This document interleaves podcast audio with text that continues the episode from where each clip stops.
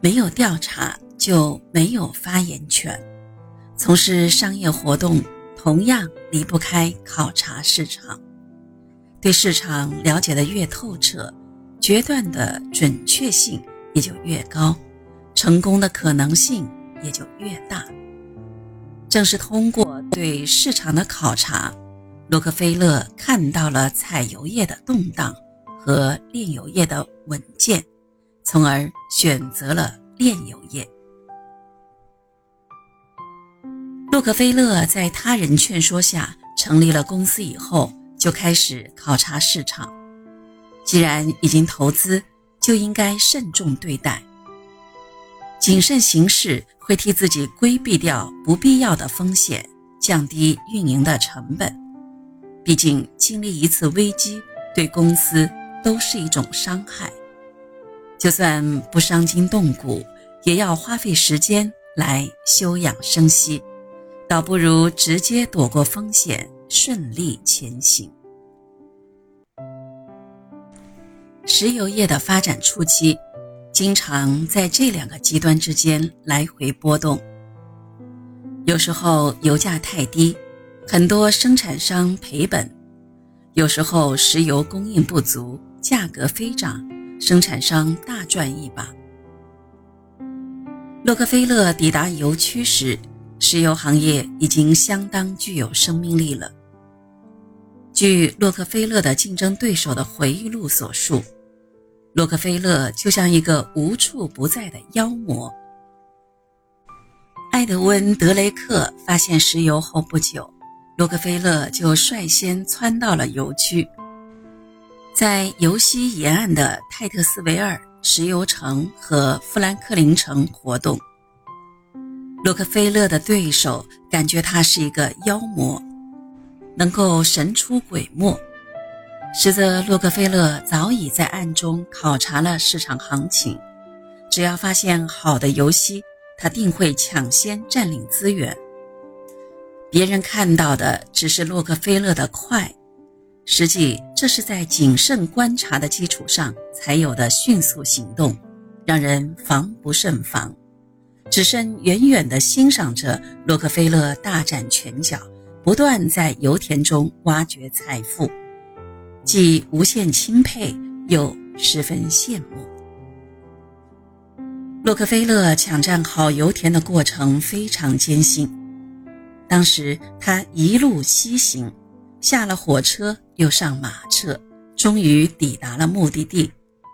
虽然油区位置偏僻，依然有。大批冒险者蜂拥前来，在当地，石油生产出来后，分别装在桶里，由大车拉着走完大约二十多英里的小路，这才抵达铁路沿线。崎岖山路蜿蜒难行，因此经常有油桶从车顶上掉落，摔得粉碎，石油喷得满地都是。道路也由此变得越来越难走。洛克菲勒走在油溪岸边，眼前出现的全是乱七八糟、零零散散的机房和小木屋。洛克菲勒回忆说道：“您要记住，最开始的石油行业就像当初出现的淘金热，只要听说第一批的冒险者发了大财。”那么，所有的人就会一哄而上。采油热如同淘金热，有人淘到了石油，获得了巨额财富。洛克菲勒就是这样，而很多人则是失望而归，或者因为忍受不了艰辛，或者因为盲目跟风，没有明确的规划，使得事业。难以展开。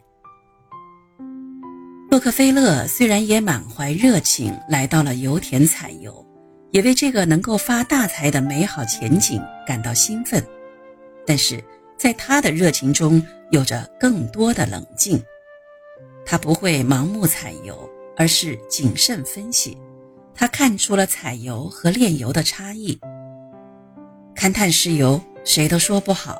毕竟，采油充满着很多不稳定性，可以造就百万富翁，同时也让更多的人狼狈不堪，沦为叫花子。有了宾夕法尼亚州的这次勘察之行，洛克菲勒觉得炼油更为保险，而正是他的这个决定，为他创建石油帝国开创了一个好的开端。人的一生要做很多决定，有的人每做出一个决定，都会给他的人生开拓出一片新的天地，都会让他前方的道路更加宽敞平坦。那是因为他们在做决定之前，已经经过了深思熟虑，对行事过程中出现的各种情况做出了周密的分析，抓住了成功的关键点。